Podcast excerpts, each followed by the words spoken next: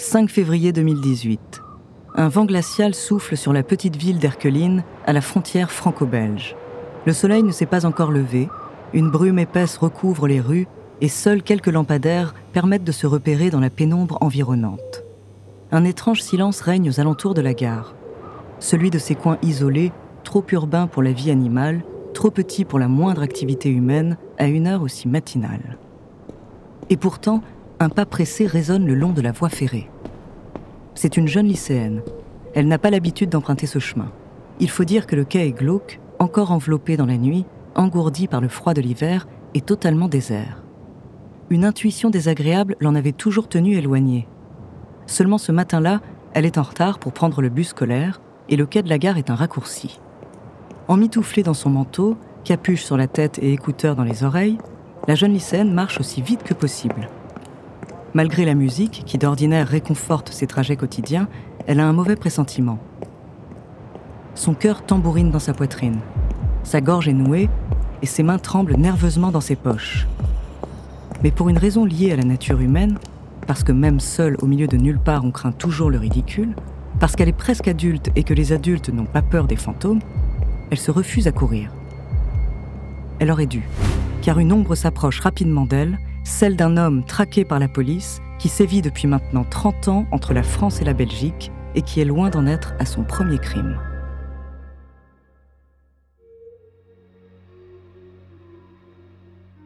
Bonjour, je suis Andrea, bienvenue dans True Story.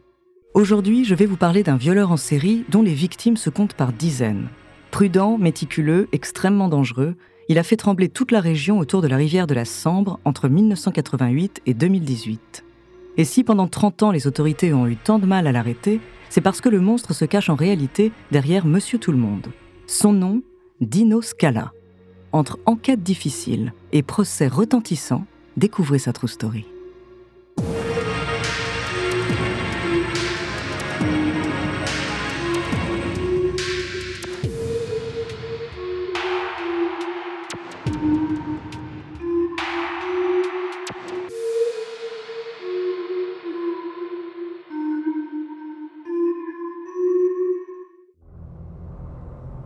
À une heure matinale du 5 février 2018, alors que la jeune lycéenne marche sur le long de la voie ferrée de la gare d'Erqueline, elle voit du coin de l'œil une silhouette derrière elle. L'instant d'après, un bras entoure violemment sa gorge. Son souffle est coupé net. Tout son corps se paralyse.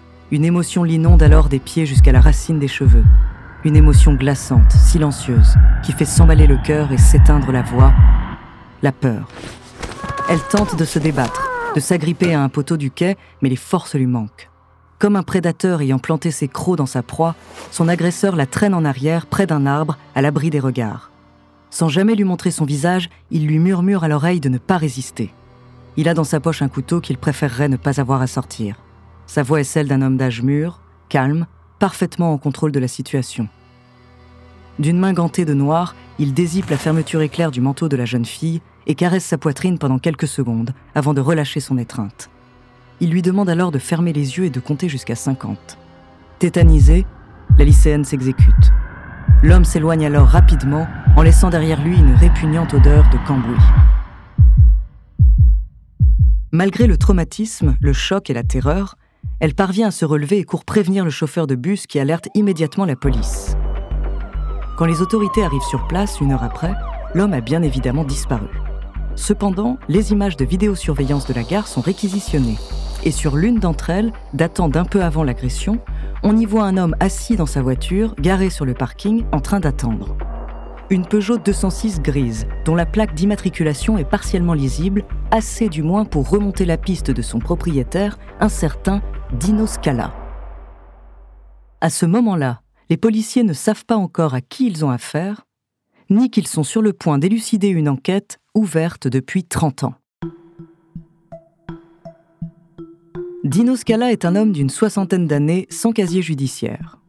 Il vit à Pont-sur-Sambre, au nord-est de la France, une commune proche de la frontière franco-belge et traversée par la rivière de la Sambre.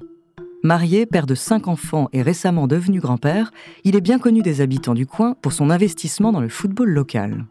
Ses collègues chez Gemont Électrique, une usine spécialisée dans la fabrication de moteurs où il est ouvrier, le décrivent comme quelqu'un de très gentil, attachant et courageux. Bref, Dino Scala, c'est un peu monsieur tout le monde. Mais lorsque les forces de l'ordre finissent par retrouver et perquisitionner son véhicule, elles découvrent un couteau, des gants noirs, une cordelette et des préservatifs. De quoi éveiller de sérieux soupçons. Visiblement, cet homme n'a pas commis une agression impulsive et isolée.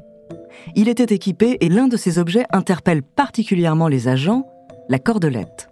La jeune lycéenne n'en a pas parlé dans sa déposition, mais cet élément a été mentionné par de nombreuses femmes, elles aussi victimes par le passé d'une agression dans la région.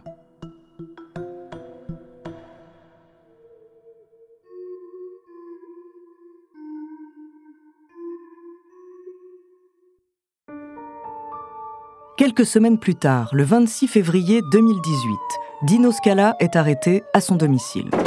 Son ADN est prélevé et le résultat ne se fait pas attendre. C'est tout bonnement hallucinant. Il correspond point par point à celui d'un anonyme traqué par la police depuis des décennies. Un violeur en série qui sévit dans la région depuis 1988 et qui, faute de casier judiciaire et d'anciens prélèvements ADN, n'avait jamais pu être identifié la police vient de mettre la main sur celui qu'on surnomme le violeur de la Sambre. L'affaire fait aussitôt la une des journaux, elle horrifie le grand public et soulève une question brûlante pourquoi la police a-t-elle mis aussi longtemps à l'arrêter? À cela, plusieurs éléments de réponse. D'abord, Dino Scala agit extrêmement prudemment depuis le début. Ces crimes ont tous lieu au petit matin quand il fait encore nuit il attaque ses victimes par derrière, les viole ou les agresse sexuellement en montrant très rarement son visage. Au fil des années, les policiers avaient même fini par le surnommer Monsieur Moyen, tant les témoignages étaient vagues. Un homme de taille moyenne, environ 1m70, de corpulence moyenne, avec une voiture moyennement claire. Autrement dit, le cauchemar de tout enquêteur. Il faut aussi replacer les choses dans leur contexte. Dans les années 80, non seulement les viols ne sont pas vraiment pris au sérieux comme des crimes graves, mais en plus, les commissariats ne recoupent pas les plaintes. Il faut attendre plusieurs années pour que la police ne réalise qu'ils ont affaire à un seul et même individu. Et puis l'analyse ADN n'existait pas encore, ni le téléphone portable ou la vidéosurveillance. Le coupable est donc très difficile à tracer et à identifier, sauf à le prendre en flagrant délit. Et c'est presque ce qui arrive grâce aux caméras de la gare d'Erqueline le 5 février 2018, après l'attaque de la jeune lycéenne. En garde à vue, Dino Scala avoue tout.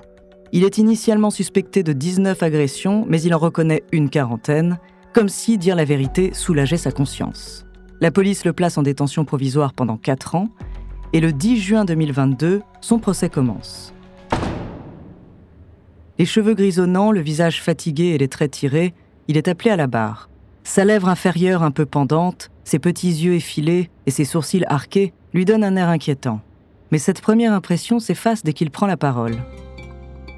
Dino Scala s'exprime clairement, calmement, mais non sans émotion. Il se dit désolé de ne pas toujours employer les bons mots et désireux d'aider la justice à faire son travail. Et puis surtout, il formule des excuses aux victimes en reconnaissant l'étendue de la souffrance qu'il a causée le monstre a tout simplement le visage et l'attitude d'un homme banal.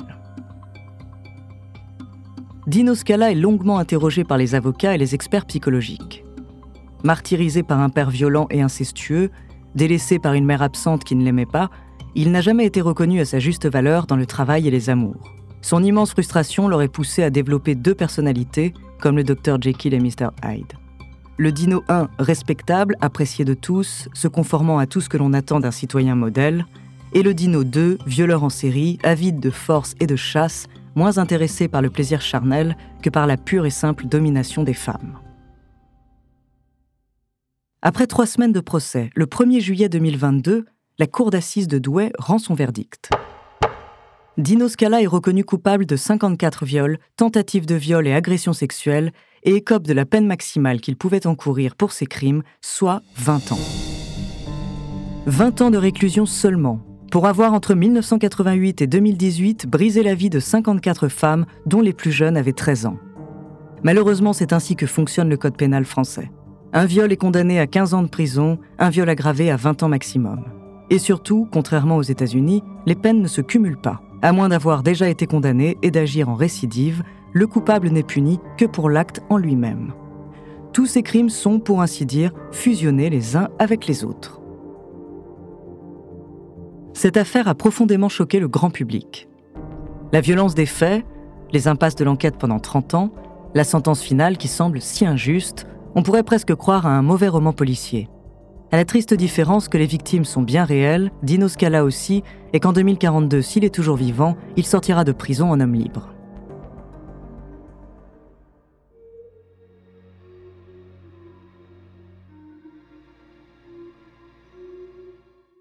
Merci d'avoir écouté cet épisode de True Story, écrit par Ellie Oliven, réalisé par Gautam Choukla et Antoine Berry-Roger.